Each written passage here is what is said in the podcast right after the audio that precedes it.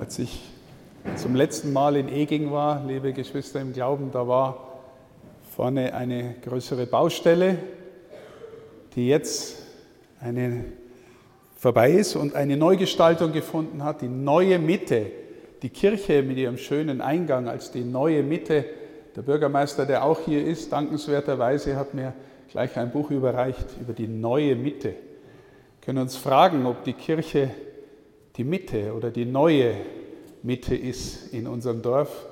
Wenn so viele Firmlinge da sind, dann in jedem Fall, aber natürlich ist es nicht selbstverständlich heute, dass das so ist. Ich möchte mit euch, liebe Firmlinge, liebe Patinnen und Paten, mit Ihnen allen darüber nachdenken, was uns das Evangelium, das der Pater Ambrosius uns vorgetragen hat, für uns zu bedeuten hat, auch im Blick auf die Firmung.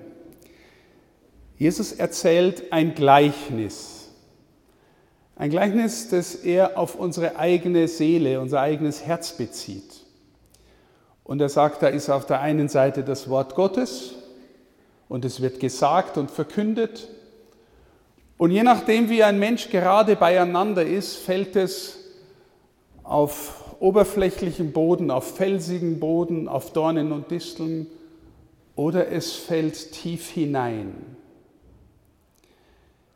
Ich möchte mal umgekehrt anfangen und mit euch überlegen, vor allem mit den Firmlingen überlegen, was sind das alles für Worte, die manchmal tief hineinfallen, aber nicht Wort Gottes sind? Manchmal habe ich den Eindruck, ein Thema von jungen Menschen von heute ist die Frage, bin ich gut genug? Genüge ich?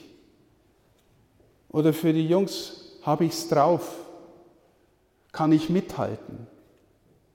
Bin ich gut genug?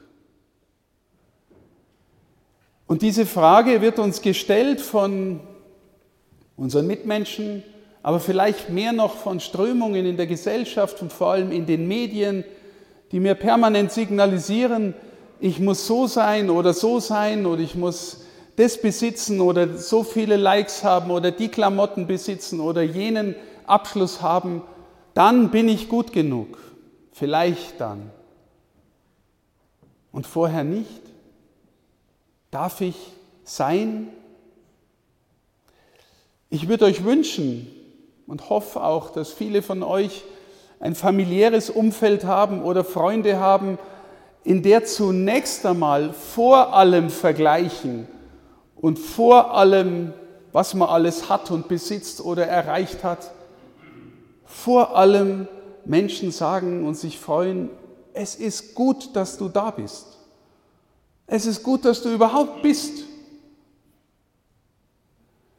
Wahrscheinlich, also wenn man so ein Umfeld hat und zum Beispiel daheim es einigermaßen funktioniert oder richtig gute Freunde hat, dann geht man aus diesem Getragensein, es ist gut, dass du da bist, anders in die Welt, weil in der Welt ist wahrscheinlich gleich mehr Wettbewerb und Wettkampf und Vergleichen und, und sofort vielleicht wieder das Gefühl, ich bin nicht gut genug oder nicht gescheit genug oder nicht hübsch genug oder was auch immer. So oft merke ich, dass junge Menschen auch ihre Verwundungen mittragen, weil sie die Erfahrung in sich reinlassen, tief in sich reinlassen. Leider, du bist nicht gut genug nicht schön genug, nicht gescheit genug, nicht irgendwas genug. Wissen Sie und wisst ihr, das sind Lügen. Das sind Lügen, die wir lernen müssen zu überwinden. Weil das, was wir glauben und was wir heute feiern, das heißt die Zusage Gottes, du bist mein geliebtes Kind und es ist gut, dass du da bist. Und du bist gut genug erst einmal, weil du da bist und weil, sagt Gott, ich dich geschaffen habe und dein Vater bin. Und wir werden Menschen, die vielleicht von diesem Gutsein und Bejahtsein bessere Menschen werden, wenn wir aus dem leben, weil wir dann anfangen, die Lügen, die uns auch über uns vielleicht erzählt werden oder die wir geneigt sind zu glauben, selber in Selbstzweifeln und Ängsten und was auch immer, weil wir die dann überwinden können.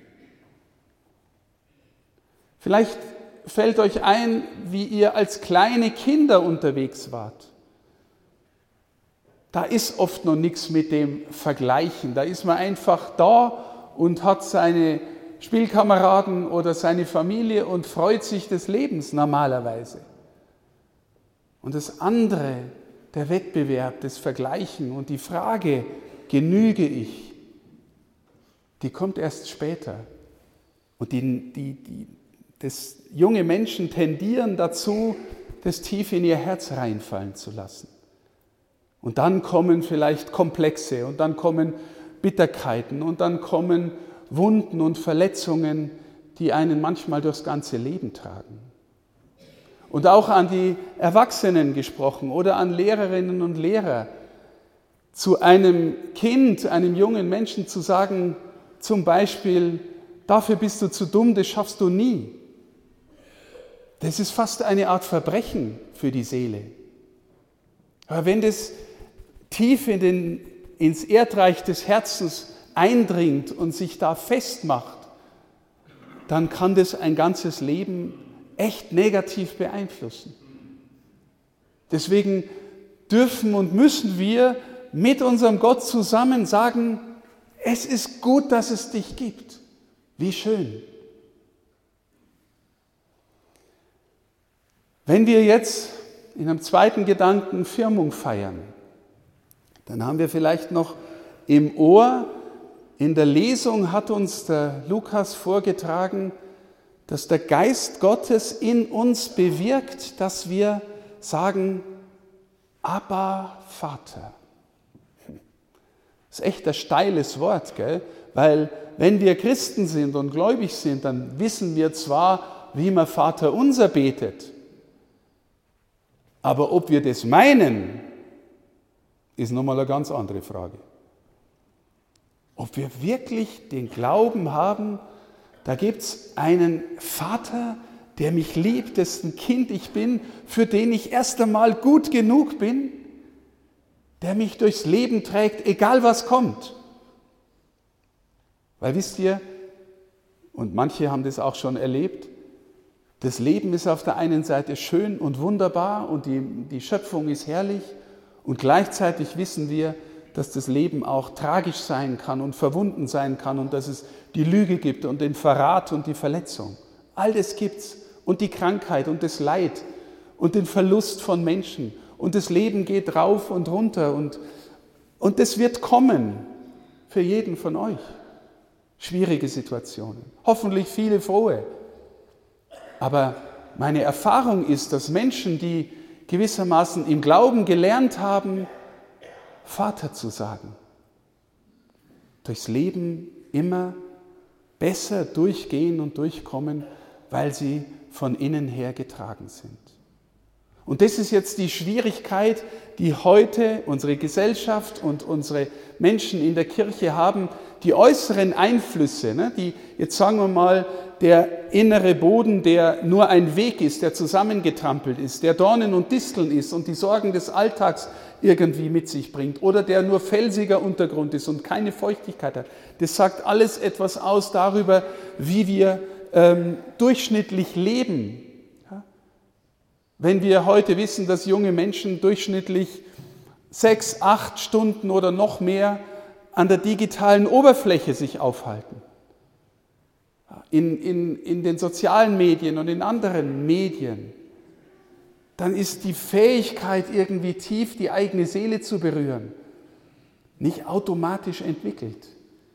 Und dann ist die Fähigkeit zu lernen, im Geist Gottes Vater zu sagen und Vater zu meinen und zu glauben, ich bin beschützt und ich bin getragen, was auch kommen mag. Ich brauche nicht dauernd mir einreden zu lassen, ich genüge nicht.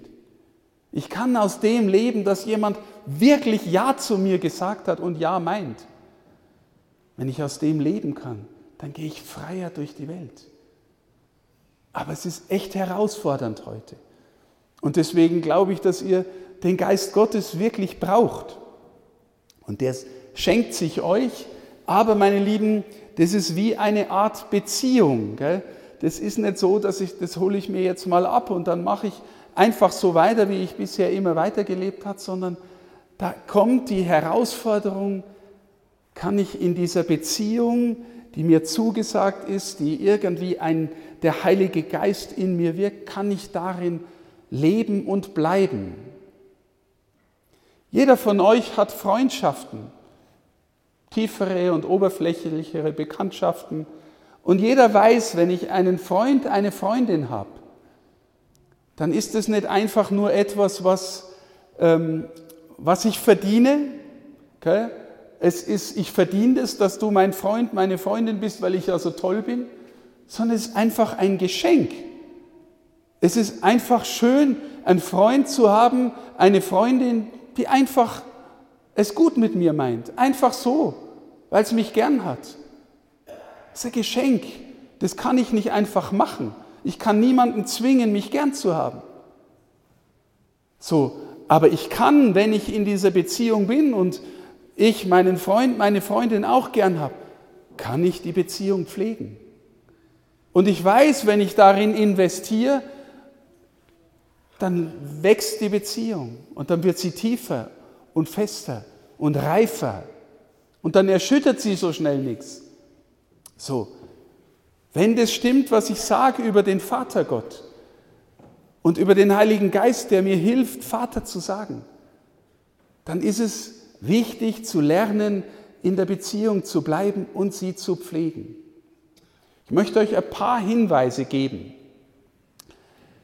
Wenn ihr morgens aufsteht, vielleicht macht ihr einfach das Kreuzzeichen und sagt, danke Gott für diese Nacht und bitte segne mich für diesen Tag im Namen des Vaters und so. Ist schon mal ganz gut. Dann geht ihr zum Essen. Frühstück, Mittagessen, wann auch immer. Könnt ihr ein offensichtliches Danke sagen oder ein, oder ein stilles Danke sagen, dass du was zu essen hast. Wenn du an eine Aufgabe gehst, eine Arbeit gehst, sag, Herr oder guter Vater, lass es gelingen. Lass mich es auch für dich machen und nicht nur für mein eigenes Ego. Und am Abend, bevor man ins Bett geht, vielleicht noch einmal einen Moment sich nehmen, das Handy weglegen, gell? Handy im Schlafzimmer ist eh nicht gut. Gell? Handy bitte aus dem Schlafzimmer raus, sonst. Gell? Äh, das Handy weglegen, sagen, kurzen Moment, wie war der Tag? Oh, das hat mich gefreut, danke dafür. Das ist gelungen, danke dafür. Da war ich vielleicht ein bisschen blöd. Tut mir leid, hilf mir, dass ich es morgen besser mache. Vater unser beten und, äh, und dann vielleicht das Licht ausmachen. Wisst ihr, wenn ihr in dieser Weise unterwegs seid und immer wieder auch zum Beispiel die Sakramente empfangt, dann sind es Weisen der Beziehungspflege, sodass man wächst in dem, dass man das Gespür hat, der Vater ist da und er trägt mich durch mein Leben. Und für mich ist auch wirklich die Beziehung zu Jesus, der das alles wieder hergestellt hat, der wieder hergestellt hat, dass wir wissen, wir haben einen Vater. Bin völlig überzeugt, dass das kostbarste Wort, das uns Jesus gebracht hat, das Wort Vater ist. Der Allmächtige, der Schöpfer des Himmels und der Erde ist dein Vater und du bist sein Kind. Und stell dir vor, du gehst aus der Familie, die dich liebt, raus in die Welt und du weißt, dass es, wenn du die Familie hast, das draußen in der Welt nicht so herausfordernd ist, wie wenn du die Familie nicht hättest. Du bist dort getragen und weißt aus dem Getragensein, okay, ich kann im Beruf, in der Schule, im Studium, in der Ausbildung, ich bin immer noch getragen, weil ich meine Familie habe. Aber vielleicht hast du sie irgendwann nicht mehr. Der Vater ist immer da. Du bist immer zu Hause beim Vater.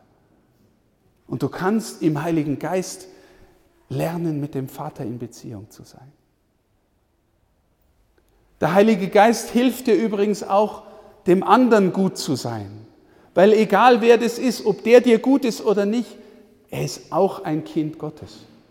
Und es kann sein, dass dir mal einer blöd kommt oder sogar, dass dich einer mobbt. Jesus sagt, segne ihn, er ist auch ein Kind des Vaters.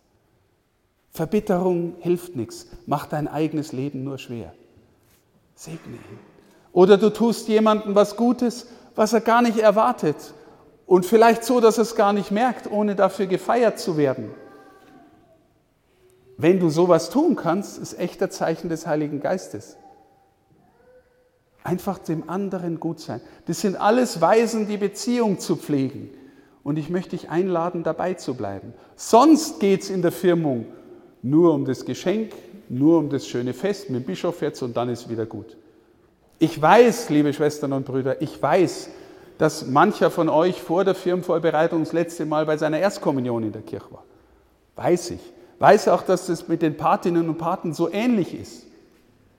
Aber meine Lieben, auch die Paten, hier geht es um was. Das ist nicht nur einfach, wie soll ich sagen, eine Art religiöser Zuckerguss und es ist ganz nett, dass wir da sind.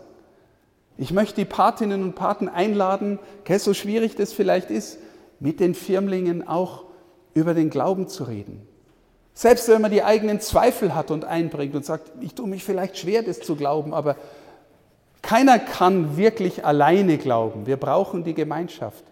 Und als Patinnen und Paten ist auch eure Verantwortung heute, mit den Firmlingen unterwegs zu sein, auch in dieser Beziehung. Und es ist schön, wenn ihr was miteinander macht und euch Geschenke gebt oder sowas. Aber das darunterliegende ist das, was uns durchs Leben trägt. Und ich danke den Patinnen und Paten, dass sie bereit sind, das Amt zu übernehmen. Und ich bitte euch, dass ihr auch diesen Aspekt, um den es in der Tiefe geht, mit einbezieht.